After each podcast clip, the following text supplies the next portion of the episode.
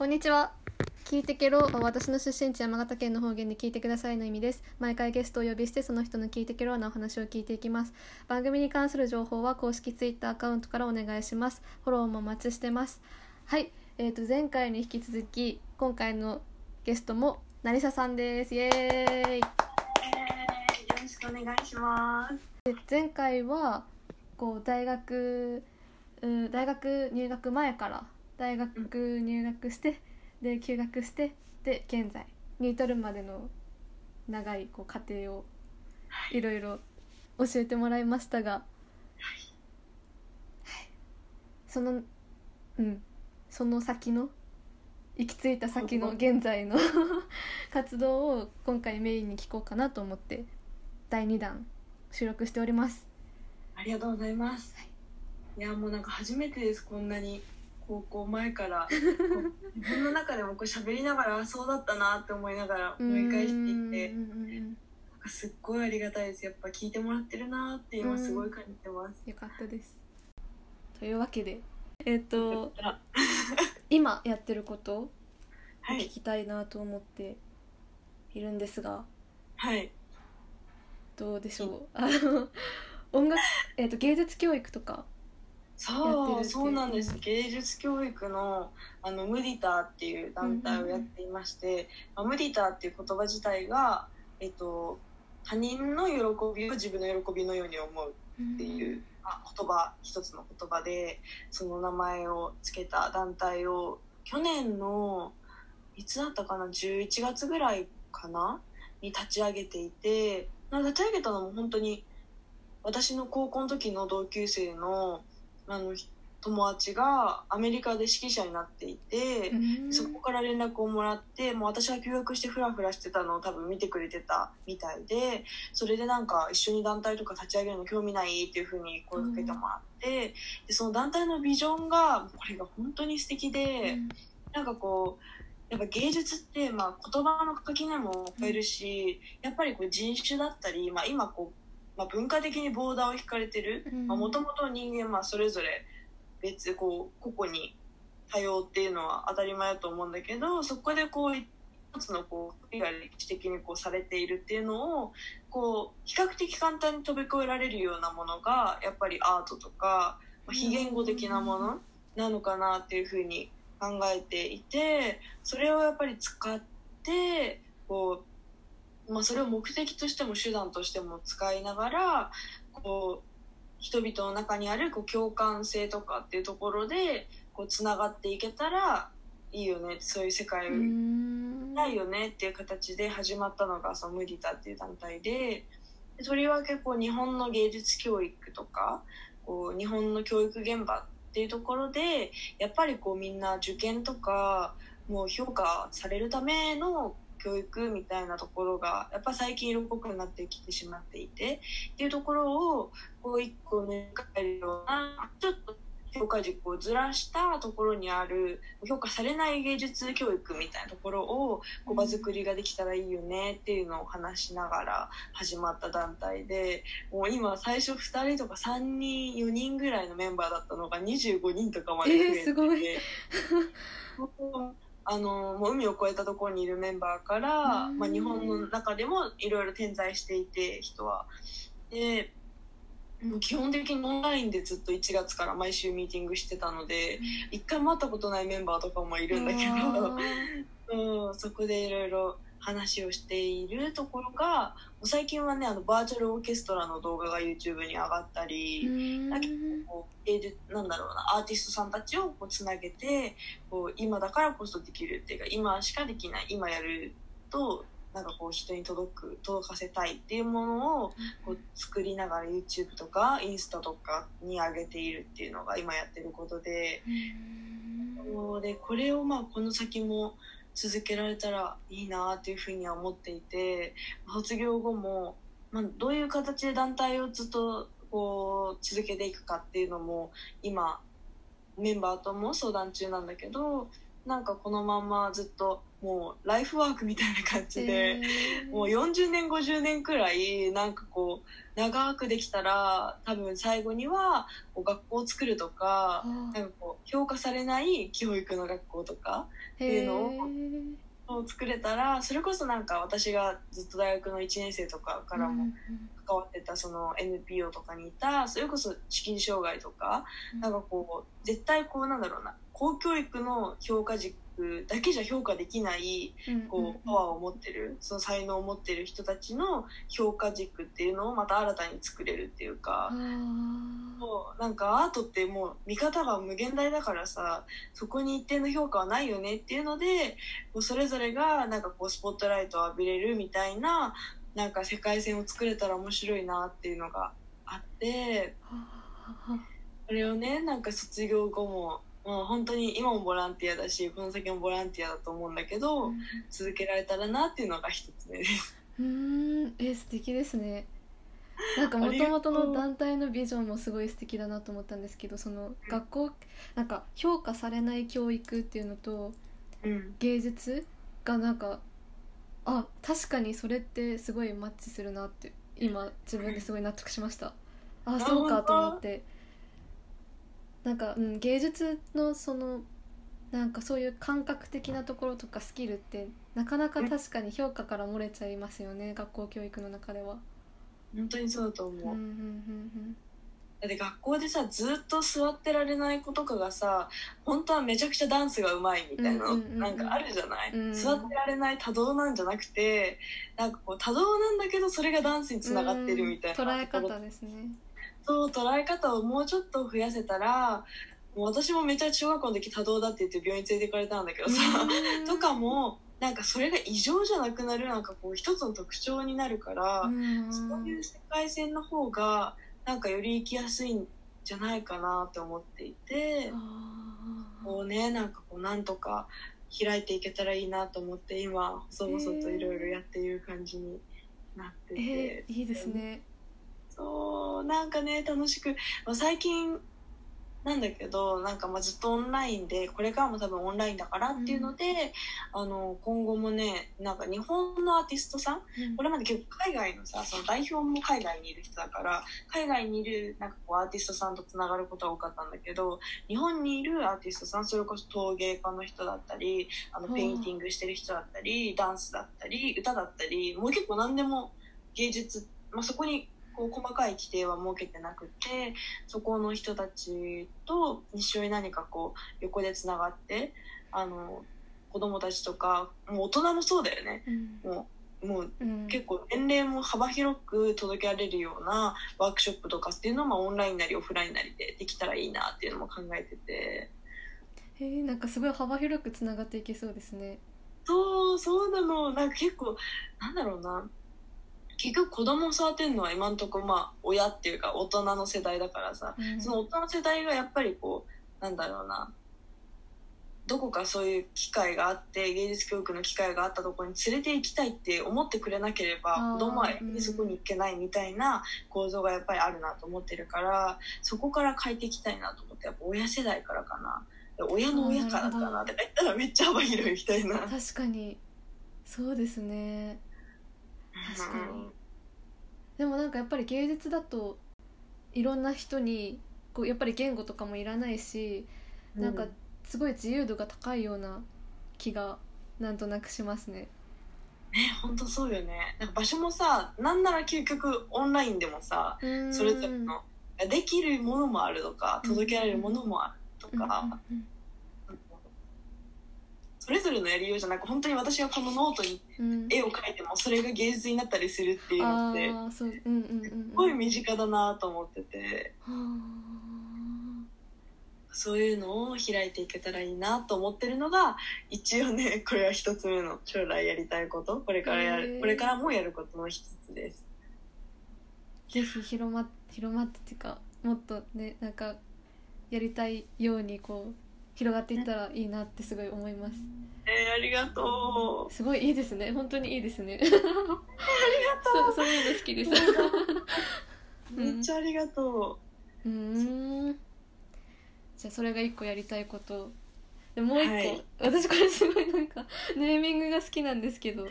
い。もう一個はですねあのご自愛100年計画っていうもうあのメンバー私っていう感じなんですけど、最近考え始めた感じですか？そう最近ずっとまあずっとこういうことを多分考えててそれに名前を付けたみたいな感じではあるんですけど、なんかやっぱりなんだろうなこの年になったからとかでもないはずなんだけどなんかこう結婚とかさ子育てとかっていうワードがまあ自然と耳に入ってくるようになってしかもまあ生物学的に言うとなんかなんだろう人体を生む体に生まれてしまった自分みたいなのをやっぱりまあ受け入れ始めていて、うん。それで産みたいとか産みたくないとかって本当に自由な話なんだけどなんかそういう体である自分とどういうふうに向き合ったらよりポジティブに、まあ、なんかウェルビーイングの文脈でなんかよりよく生きれるのかなっていうのを考えていてなんか私自身もまあずっとピルとか飲んでるからこう生理自体はコントロールできている。なんかこうなんだろう血がめちゃくちゃ出て生活できないとかっていうのはその薬のおかげで出したみたいなのはあるんだけどっていうのとはまた別でなんかこう精神的に結構崩壊するので毎月もう月のさ4分の1が崩壊してるってうんつまり12ヶ月分の4分の1で3ヶ月崩壊してるってことなんだよね1年間の中で。ってなるとなんかこうその時にその時はやっぱりこうなんだろう受け持ってる仕事とかタスクとかっていうのもなんかいつも以上にはできないしなんかこう周りの人との関係性とかもかなり保つのが難しいしとかあともう LINE の返信たまりまくるしみたいな感じになってくるとなんかこうそういう自分に結構うんざりするっていうかなんかこうあ本当に生きにくいなみたいなのが毎月溜まっていくと、なんかそれってあんまりこうよりよく生きるみたいなところになんかポジティブにはなれないなっていうふうに感じていてで周りのそれこそね最近この休学期間中なんだけど、うん。休学期間中からの付き合いで近所にいるもうお母さんたちもうお子さん、まあ、出産した後にも子育てしているお母さんたち30代40代とかのお母さんたちとお友達になることが増えるとなんかこう自分たちはこう産まん産むのが普通というか結婚して子供を産むことにはあんま疑問を持たなかったけど最近やっぱりそのフェミニズムとかっていう考え方を知った時に自分の体の権利とか、こう自分の健康に関わることだから子供を産むとか育てるとかってっていうのを自分で決められるんだってことをなんか初めて知ったみたいな、産ん。でから知ったみたいな。うん。話とかあとなんかあと一方でその30代とか40代のお母さんたちの方が自分の体へのケアがすっごいできててなんかこ絶対休むとかう、うん。なんかここにはこういうアロマがいいとかハーブがいいとか漢方がいいとかなんか結構すごいいっぱい知恵を持っていてそういうのを教えてもらう中でなんかこういうのって多分これからの20代とかまあ30代になっていく世代うんで多分こう男女がこうなんだろうな平等に働くじゃないけどなんかこう同じように働くとか同じように稼ぐとかっていうのがやっぱり権利の獲得みたいなところにつながっていくっていう意識がすごい強い世代だと自分たちの世代は思ってるからなんてところでやっぱりでも体はなんて言うんだろう違うわけで体の構造は、それこそなんかこう生物学的な男性と生物学的な女性ではやっぱり違くてってなるとなんかそこをポジティブに捉えてなんか強むしろ強みに持っていけるみたいなくらいの、うんうんうんなんかプロダクトだったりそういうことを考えられる場所だったりっていうのをこうなんか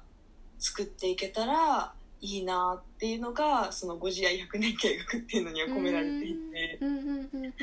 うんなんか生物学うんどっちでもいいんだよねなんか何でもいいんだよなんかこう男性でも女性でもいいんだけどなんかみんながそれぞれ自分の体と向き合ってこう積極的にご自愛する。なんかこううん。友達との流れで温泉に行ってご自愛されたとか温泉入ってあこれめっちゃ重要だったじゃんみたいな思うことってあると思うんだけど、うん。っていうよりはもっと日常的に毎晩自分の体を観察できるとか、なんかこうこういう体調の時には自分はこういうハーブティーがいいんだって思って摂取できるとかみたいな選択肢が増えたらもう少しだけ生きやすくなるかなと思っていて。うーんなるほど。へえそういう意味のご自愛なんですね。そうそういう意味のご自愛なの。なんかもう自分の体なんかなんだろうたまにいるじゃん。頭痛くても別に薬飲んでめっちゃ頭痛薬飲んで過ごすとかっていうのもあると思うんだけどっていうよりは頭が痛くなりやすくなる前に何か漢方を飲んでとかでなんとなくこう自分の体と向き合えるようななんかこうもっと自分の体を知れるような情報だったり物だったり場所だったりっていうのを一緒に作れたら面白いなと思ってて。そうなんです。ねなんかそういうこう自分の体とこうなんだろう自分の体の調子に合わせたものがあるかどうか知っている、知ってないっていうのすごい大事じゃないですか。なんかその自分の体調を整える上で。それこそなんか PMS とか頭痛とか、うん、なんかそういう情報をまず持っているかどうかっていうのってすごい大事だなって最近思います。本当にそうだよねなんかもう特に働き始めたらもうその帰り見るとかもさ、もう働き方改革とかあるけどさまたオンラインになってよく分からなくなっててさもうみんな夜まで仕事してる印象があるのね。うんうんうんなるとなんかやっぱり自分の体を見直せないからなんかそこに見直してねっていう人がいるだけで、うん確かに。かまたちょっと変わるのかなと思っていて。なんか楽になりますねそういう風に言ってもらえたら。そうそうだと思う。でなんかたまにはさなんかもう私がなんか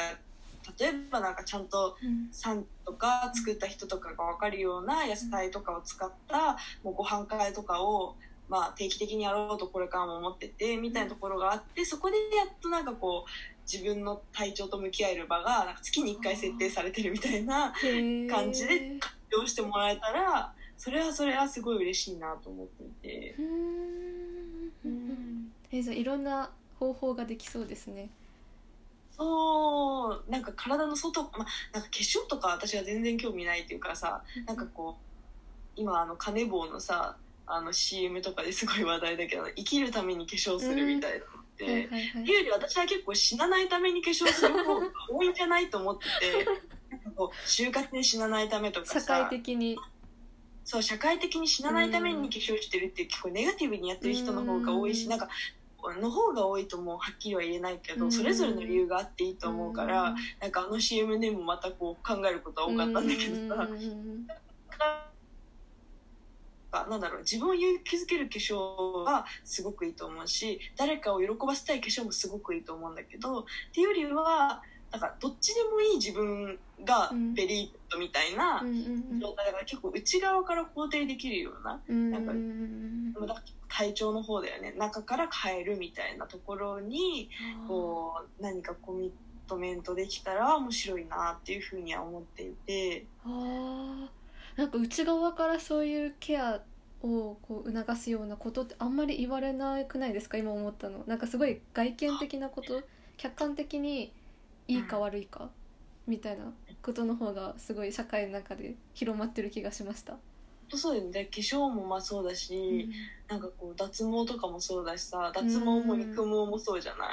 と確かかあとなんかなんだろうね。服とかもそうだし今年のトレンドはとかもあるうしん。なんかそれを着てないといけないとかなんかもうこれはもう古いとかっていうのもあるじゃない、うん。みうんたいなのってもう私何でもいいなと思ってそれは個々人のチョイスでいいなと思っていてっていうよりはもっと多分そのご自愛100年計画の100年にも込められてるんだけどさ100年生きちゃう世代だと思うのこの,、この世代って。なんかこううまくいけば。うん。そう。ってなるとその100年間あるのって多分ずっと変わらない外面より外見よりも多分内側の方がまだ変わらないもの。確かにはい。かなと思ってそこにはなんかもっといいものを摂取しようっていう意識があってもいいんじゃないかなと思って。なんか安いご飯とかじゃなくて良いご飯みたいな方になんかこう転換していけたら面白いなって思ってて、へー。そうなの本当ですね。確かに内面が変わらない変わりにくいっていうか。うんうん。うん。なんかすごい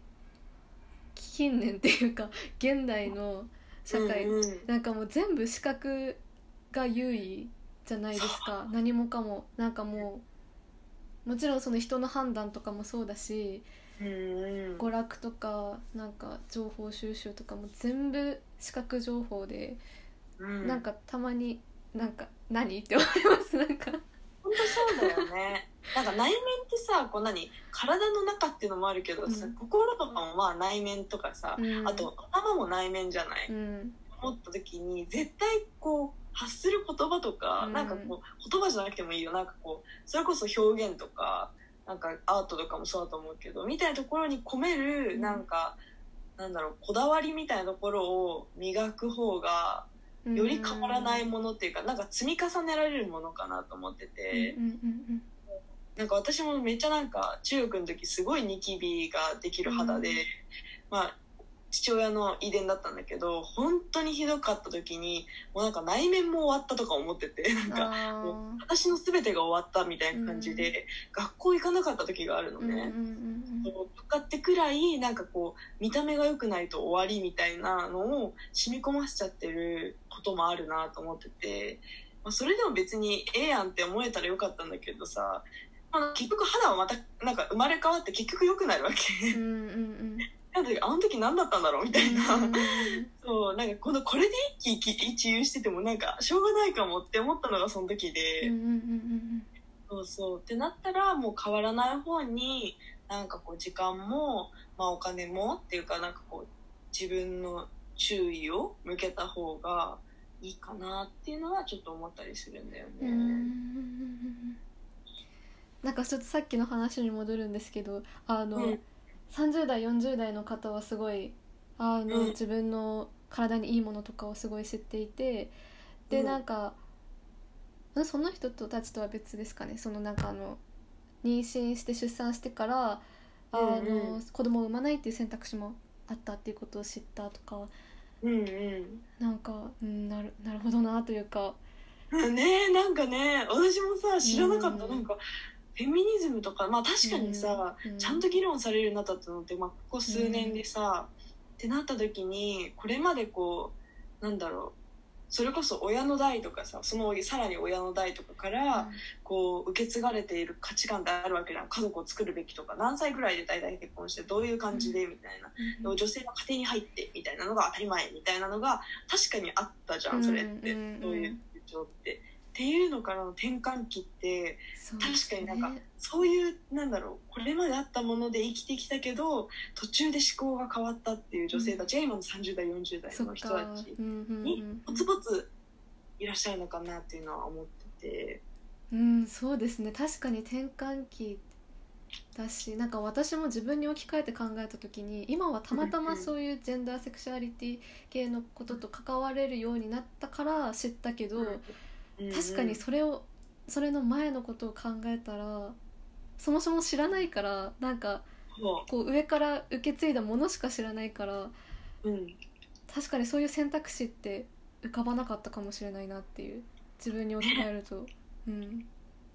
本当にそうだなって思うの、うん。怖い怖いっていうか、まあ、どの世代でも多分あると思うんだけど私たちもさ、うん。多分これで何かをなんかチョイスしたりチョイスしなかったりしてでしたらまた2個3個世代が下だとうん。また全然違うさ多分分結婚っていう概念すらなくなるかもしれないし逆になんか拡張家族みたいなさ家家族系も変わるかもしれないしうん。ってなったらなんかあなんかどんどん思考がこう生まれ変わる感じが面白いなとかも思うし。うんうんうんうんねわかんないですよね。わかんないよね。なんかこの前ネットフリックスでえっと、うん。子宮に沈めるっていう映画を見たんですよあーまだ見れてない。あれがなんか私うん。まあすごい暗いんですね。暗い内容なんですけど、なんかそのタイトルをタイトルの意味をその映画を見た後にインタビュー記事監督へのインタビュー記事で読んでうわーなるなるほどなっていうかなんかすごいすごい表現を思いついたなって思ったんです。その地球に沈めるっていううん。言葉の使い方がちょっとどういう意味なんかなんかそのまあ映画の内容としてはうん。シングルマザーにあのそのまず4人家族が出てくるんですけど、うん。そのまあえー、と夫婦が離婚してであの女性がシングルマザーとして育ててるんです。その2人の子供たちを。でまあネグレクトの話なんですけどうん。なんかまあそれを描いた作品なんですけどその子宮に沈めるっていうタイトルに監督がしたのはその子宮っていうものがすごく女性とまずあの密接につなげられたものでうんでそのネグレクトとかそういう虐待をした母親に対する現代社会のせあの世間からの批判っていうのはやっぱりその女性、その母親に対する批判。なんか彼女うん。はその、まあ、この前もありましたけど、ねあのなんか、ね、彼氏作って遊んでたとかそういう母親に対する一方的な批判にすごい、うん。あの終始されるけど、うん。なんかそういうのをあのその言葉で表したそうなんです。だからそのその女性は子宮っていうその子供を産むもの器官うんっていう、なんだろう存在として社会の中で沈められたというか貶められてるみたいな意味としてそれをつけたっていうふうにインタビュー記事で言っててなるなんかもうほどねすあそういう表現かと思って。あすごい。ねなんかうん。すごいですよね。すごいなと思いました。ああいう表現。でも本当にさ、うん。なんかようやくそこが切り離されてきたのがなんか最近というか、うん。なんかそれだけじゃないっていうか、うん。こう子供を産む存在だけじゃないっていうか一人一人の声があってとかっていうのがやっとなんかま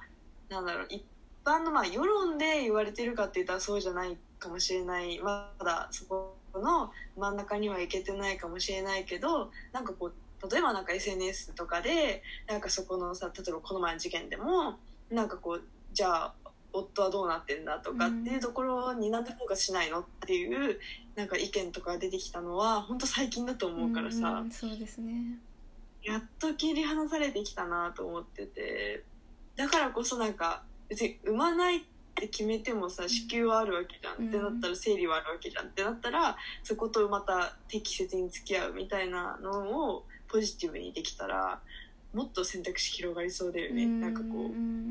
うん子宮がある人たちの人生みたいなのって、うん。まあない人のない人にも影響するし、みたいな。うんうんうんねそうですよね。うん。いや面白い。うん。だから選択の幅っていうのは本当にあってほしいなと思います。いろんなところで、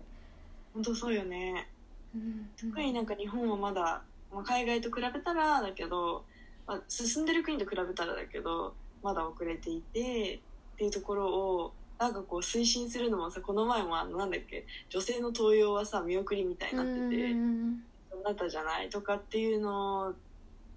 とかっていうなんか日本の世の中日本の国内の状況とかっていうのをなんかそれでも生きていくわけだからみんなそれぞれが。ところをなんかこう諦めないで多分声を上げるような地盤作りみたいなところをできたらいいのかなと思って。そうですね。本当にそうですね。それでもやっぱりこの社会の中で生きていかなきゃいけないから。そう。やるしかないなと思って。うん。なんかそこをメインでやる人ってあんまりまだいないからちゃんとやっていこうかなと思って。いん。ます、ご自愛100年計画。やっていこうと思います。やっぱりここもすごい哲学的。なんかその芸術教育の話はなんか教育の話で、うん。その今回の「ご自愛100年計画」の話は哲学的な話。なんかこううん。結局大学でやったこととなんか一致してるのかなっていう感じがしました。客観的に見て。本。当にそう。多分 ICU に入ってなかったらなんか全然こうはならなかったし、まあ、それでまあいろんな人に出会わなかったらとか休学しなかったらとかなんかもうやっぱりいろんなのの結果が今なんだなっていうのをやっぱ振り返ると改めて思いますね。うーん。いすごい。ありがたい。なんか集大成っぽくなりましたね。えー、すっごい嬉しい。ありがとうございます。え卒論は何について書くんですか？それがね愛するということなの。エリヒ・フロムの愛するということをへえあの用いて、うんうん。で用いてとかそれを参考にしながらあの現代における愛するということの可能性みたいなのを書こうと思ってるんですね。面白そう。へえでもね全然どうなるか分かんない。一文字も書いてないし。なんか愛って愛ってなんか面白いですよね。私もなんか歴史でたまにその愛、うん。愛することとか夫婦とか、うんなんかそういうテーマに触れるんですけどうんなんかそもそもその結婚っていうのはまず近世とかではぐらいまではその愛情じゃなかったからそのそうだよ愛ねを持って結婚するってものじゃなかったからなんかその利害的にどうかっていうことの方が大事だったわけだしそのなんかそういう、うんなんか愛って何って考えたらなんかすごい果てしなくないですか？終わりがない。だ結婚式とかでさ、うん。今でもまださ生涯愛することを誓いますか？っていうのがさやっぱ最後のに近い文句で使われてるけどさっていうのももう多分なんかあのむしろなんか恋愛結婚とかそのうん。戦略結婚から恋愛結婚になってきてで恋愛結婚が今主流になってきたけどなんかまたそこでさ生涯愛するみたいなのってマストではない。なんか結婚別に何回でもできるしなんかあそこにもさ事実婚とかっていうのも入ってきた時にさ、なんか結婚イコール愛なんか永遠の愛とかっていうのもこう崩れるわけじゃない確かにそうですね。なるうんなんかじゃあ事実婚でその愛はどうなるのかとか,、うんだからそもそもだって結婚する相手に愛を持たないといけないとかでもないじゃん。うんうんうんうんうんうん確かに。とかっていうのもフロムは書いてるわけでってなった時になんかそれらの愛って現代ではどうなってるんだろうねっていうのとはあうんなんかこう今後のその愛の可能性みたいな。じゃあどこに愛があるのっていう。なんかもう結婚にも別に愛いらないとかって事実婚でなんか事実婚でも愛はあるあるかもしれないんだけどさ。いやわかんない。うんわかんない。うん。っていろいろあるけどさ、うん。とかっていうと別にマストじゃないと思うのね、うんうんうん。うんなんか結婚がマストじゃないからそもそもそうですよねだから誰かを愛することが別にマストじゃないかもしれないみたいなのとか、うん。なんかいろいろごちゃごちゃするんだけどさ、あその時に今後私たちはどういうふうになんか愛を定義してどこで愛していくのかどういうふうに愛していくのかとかーっていうのを書けたら面白いなと思って面白いですね。私のさ独り言小説みたいになっちゃうじゃん それでもなんか読んでもらったらうん私の考えとかなんかこういうなんか一提案だよね。もう愛のこれからの提案書みたいな感じで書けたらうん。面白いかなと思って、へえ。えじゃあ愛愛のその対象ってどういうふうに考えてるんですか？その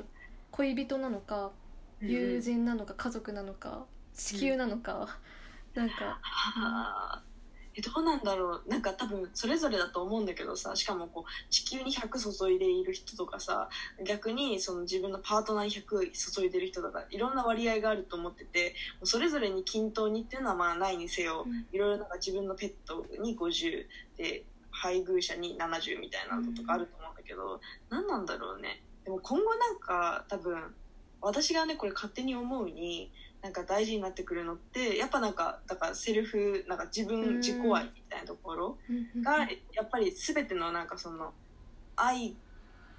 愛ゆえにじゃないけどなんかこう愛憎というか何か憎しみとか問題とかっていうのが生まれるところの根源にあるのってやっぱ自己愛の欠損というかなんかそこが足りないから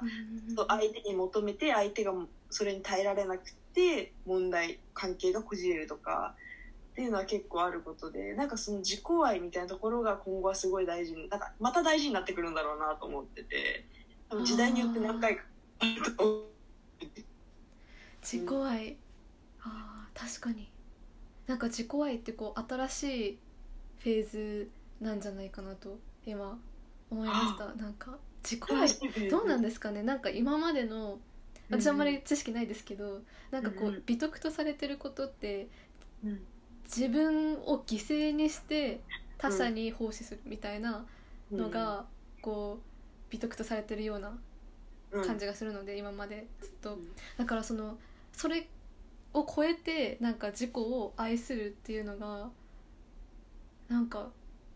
あでもどうなんか今すごい自分の中で、でもすごいわかる。なんか特にさ多うん。分家族性とかさ、うん。家族の制度とかってさ、うん。お父さんのために私が頑張るお母さん、うん。子供のために頑張るお母さん、ん。あとお母さんとお父さんのために頑張る子供みたいな感じで、うん。結局多分相